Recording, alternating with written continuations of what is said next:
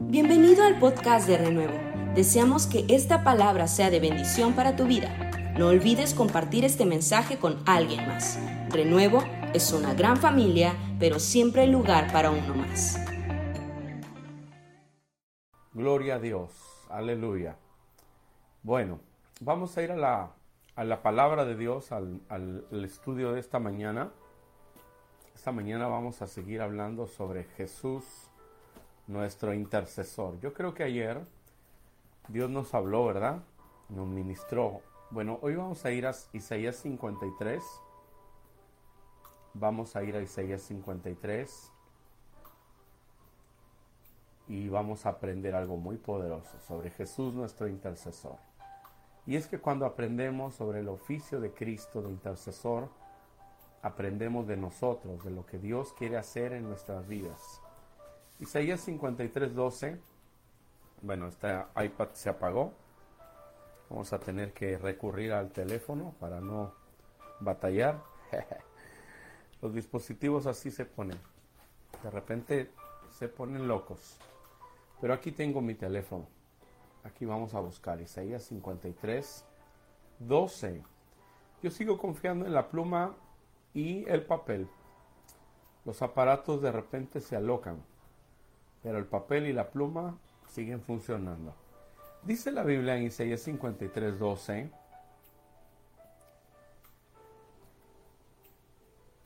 Por tanto, yo le daré parte con los grandes y con los fuertes repartirá despojos. Por cuanto derramó su vida hasta la muerte y fue contado con los pecadores, habiendo él llevado el pecado de muchos y orado por los transgresores. Es muy interesante la visión profética de Isaías con respecto al Mesías 700 años antes de que Jesús naciera, Isaías profetizó sobre su sacrificio en la cruz. Pero también profetizó del carácter del Mesías. Y dice, por tanto yo le daré parte con los grandes y con los fuertes repartirá despojos. Y ahí viene el tema de la intercesión, por cuanto derramó su vida hasta la muerte. Y luego dice, y fue contado con los pecadores habiendo él llevado el pecado de muchos y orado por los transgresores.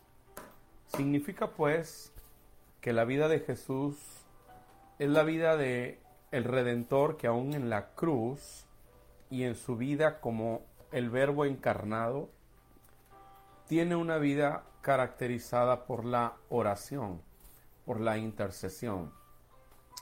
Él es el Cristo que ora por los transgresores, que ora por nosotros, que intercedió en su vida por nosotros. Por eso es que nos encontramos a Jesús orando constantemente. Buscaba los lugares quietos, apartados, para orar. Él se apartaba muy temprano, muy de mañana, y oraba. Lo vemos en Getsemaní clamando, profundamente, con gran agonía, antes de ir a la cruz del Calvario. Y lo vemos en la cruz, orando, orando por los malhechores, orando por los que estaban abajo, que lo habían crucificado, orando diciendo, Padre, perdónalos, porque no saben lo que hacen. Ahora la palabra de Dios nos revela una parte de Cristo como intercesor, en el libro de Hebreos, lo que es la epístola a los Hebreos, y quiero que me ayude buscándolo, vaya conmigo a las citas de la palabra, Hebreos 5, 7. Usted y yo debemos ser súper diestros en el uso de la palabra. 5, 7 de Hebreos. Y Cristo, dice el Espíritu Santo, y Cristo, en los días de su carne, ofreciendo ruegos y súplicas con gran clamor y lágrimas al que le podía librar de la muerte, fue oído a causa de su temor reverente. Ese es Jesús. El Jesús que el escritor Hebreos describe como aquel que ofrecía ruegos y súplicas con gran clamor y lágrimas. Esta era la oración de Jesús. Ruegos, súplicas con gran clamor y con lágrimas. Esa es la oración del Señor. Él intercede, Él clama, Él gime. Algunos decimos, no, yo estoy muy ocupado.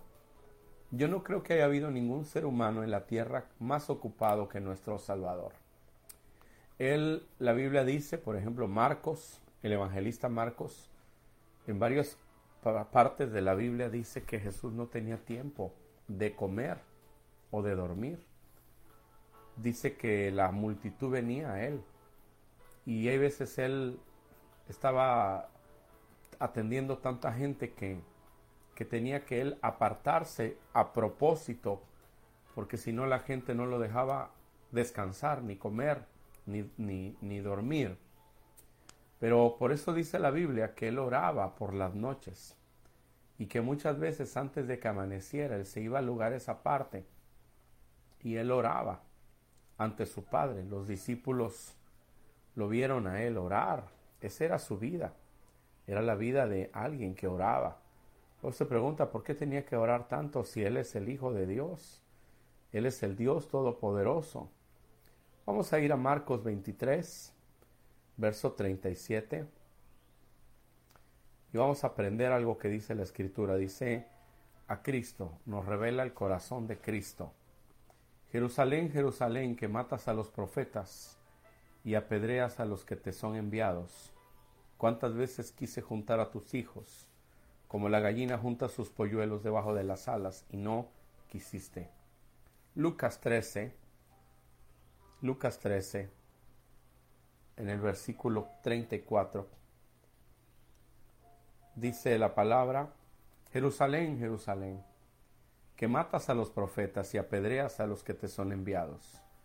¿Cuántas veces quise juntar a tus hijos como la gallina sus poñuelos debajo de sus alas y no quisiste?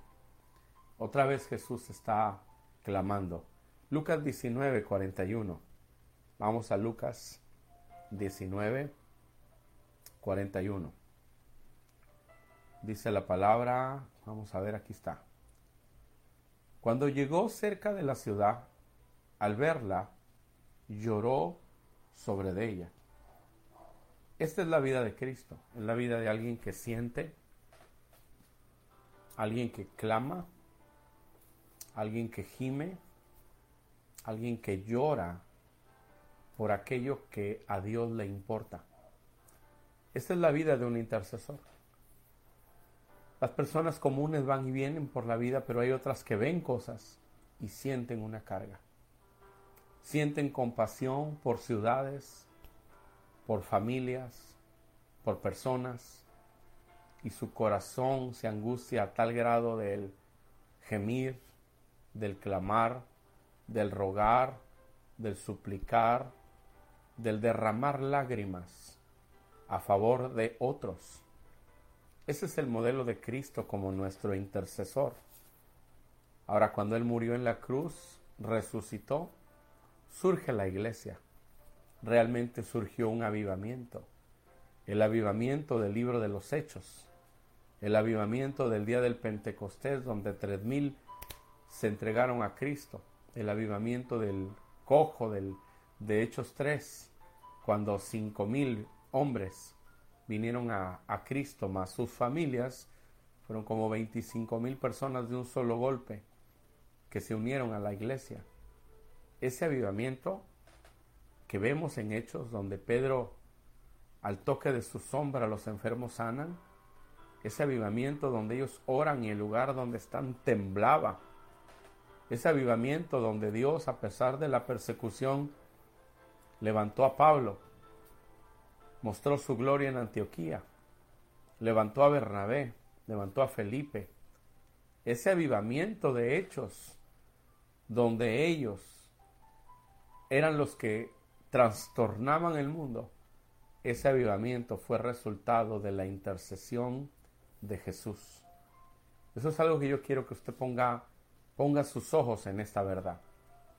esas noches que Jesús se apartaba, esas mañanas muy de madrugada que el Señor oraba, esas veces que el Señor derramaba sus lágrimas, esas veces que así como nos describe Hebreos, el carácter de la oración de Jesús, esos, esos, ese tiempo de clamor, con ruegos, con súplicas, con lágrimas, produjeron el avivamiento del libro de los hechos. Muchos pensamos que ese avivamiento solo tenía que ver con la iglesia, con que ellos estaban unánimes. Pero yo creo con todo mi ser que ese avivamiento en esencia fue resultado del clamor de Jesús y de la victoria de Cristo en la cruz. Hay cosas que Cristo oró que sucedieran, clamó que sucedieran. Juan 17 es un ejemplo de intercesión. Él está diciéndole al Padre, guárdalos, que sean uno. Señor, eh, que el amor con que me amas esté en ellos. Es una intercesión y no ruego por los solo por estos, sino por los que han de venir después de ellos. Ese clamor es por ti. Esa intercesión es a favor de ti y de mí. Las oraciones de Jesús, dijo Thomas Paine, Thomas Paine, teólogo, dijo, las oraciones de Jesús son más potentes que todas las fuerzas de la tierra y del infierno juntas. Thomas Paine dijo, las oraciones de Jesús eran más potentes que todas las fuerzas de la tierra y del infierno juntas. Así que él oró, oró por ti, oró por mí, intercedió. Él oró por sus discípulos para que permanecieran a pesar de la crucifixión. Y ve, vino la crucifixión y ellos salieron despavoridos, pero perseveraban en el aposento alto y oraban y buscaban a Dios. Esa es la oración de Cristo por sus discípulos. Por eso Juan se mantuvo al pie de la cruz. Por eso ellos esperaron en el aposento hasta que Él entró resucitado y dijo paz a vosotros. Lucas 22, 32 nos habla de este rol de Jesús como intercesor. Un poco más de luz en el verso 32. Lucas 22, 32. Dice, en el verso 31, dijo también el Señor, Simón, Simón, y aquí Satanás os ha pedido para zarandearos como a trigo, pero yo he rogado por ti, que tu fe no falte, y tú, una vez vuelto, confirma a tus hermanos. ¡Qué poderoso! Esta es la oración de Jesús por un Pedro que va a ser sacudido, que va a ser zarandeado, pero que el Señor le está diciendo, yo he orado por ti, para que tu fe no falte. Es por eso que él se apartaba antes de que amaneciera. A veces toda la noche orando. Hebreos dice que clamaba rogaba, gemía con lágrimas. Su padre le oía. Y por eso Pedro, a pesar de todo lo que pasó, Pedro se levantó como un líder en la iglesia de Jerusalén. Él oró y soportó la cruz. La Biblia dice que en Getsemaní él dobló sus rodillas y oró al Padre y su sudor eran como grandes gotas de sangre. En aquellos días no era tan común que alguien doblara sus rodillas para orar así, pero Jesús lo hacía, lo hacía apasionadamente. Y él oró en Getsemaní pidiendo a Dios fortaleza. ¿Te encuentras ante un reto en tu vida?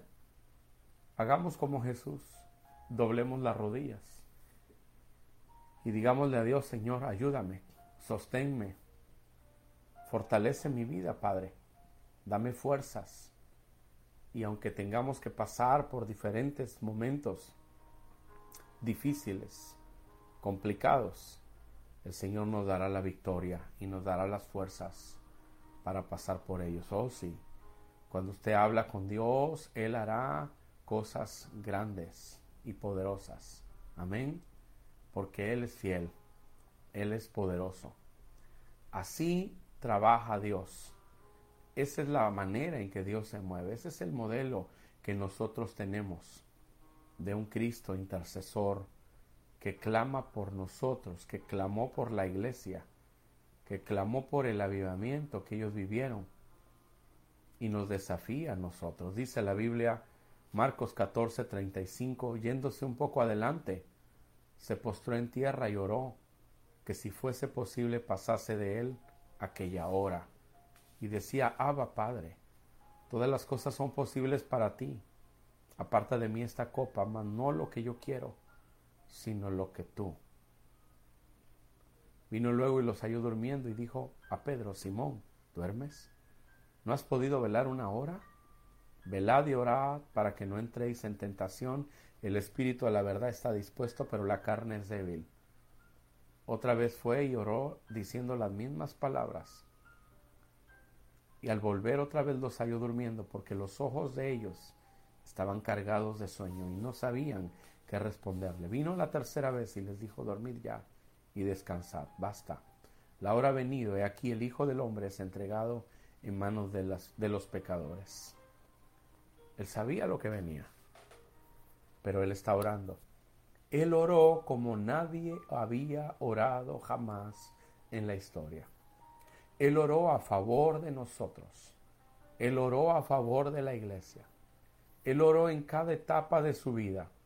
Y ahí estuvo la clave de su poderosa victoria. Por eso el escritor de Hebreos dice que Jesús, en estos días en los que Él estaba en la tierra, con clamor, con súplica y con lágrimas, oraba ante Dios, aquel que puede librarlo de la muerte, y fue oído a causa de su temor reverente. Fue a la cruz, pero fue oído.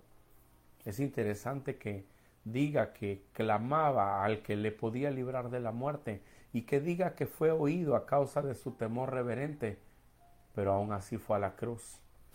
Porque a veces Dios detiene la tormenta, pero otras veces Dios nos da fuerzas para pasar por en medio de ella.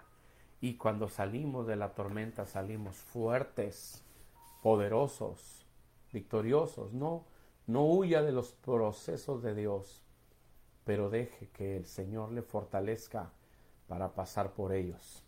De manera que en esos procesos usted vea que su carácter es transformado, que su vida entera es renovada, es revolucionada por el poder del Señor. Que en medio de los días duros, cuando usted salga de esos días, usted salga poderoso, fuerte, con un carácter más sólido, con una vida establecida en la palabra, establecida en la verdad. Esa es la clave. No es que los problemas se acaben, es que usted y yo estemos tomados de la mano de Dios en oración para que cuando esos días lleguen, en vez de destruirnos, sean días en los que nos levantemos poderosos en Dios, en una nueva etapa, gloriosa etapa, gente llena, renovada, revolucionada y fuerte, firme para servir al Señor. Por eso no ve a Dios solo como el que responde cuando no tiene dinero o el que le da trabajo profundice en la palabra, profundice en la escritura, deje que Dios lo pase por procesos y mantenga una vida de oración poderosa en el Señor. Amén. ¿Quiere levantar sus manos, por favor? Y vamos a orar al papá y a decirle, Señor, aquí está mi vida, tócala. Renueva nuestras vidas con tu poder. Amén. Cierra tus ojos. Levanta tus manos. Padre, gracias. Gracias, Señor. Gracias. Aleluya. Amado Padre, gracias por tu presencia. Precioso Dios, gracias. Bendice a tu pueblo esta mañana. A tu pueblo que oye tu palabra este día. Bendícelo. Renueva sus vidas. Revoluciona sus vidas con tu poder. En el nombre de Jesús. Haz tu obra, Señor. Levanta de nosotros mujeres y hombres poderosas para interceder, para clamar a ti, para buscarte en oración, Señor. Levanta de nosotros personas con el carácter de un intercesor, que aprendamos a ganar las batallas en oración, Señor, que aprendamos a buscarte de madrugada, que aprendamos a clamar a ti en los días difíciles. Haz tu obra, Señor, en nuestras vidas. Levántanos, sosténnos, glorifícate y enséñanos, Señor. enséñanos.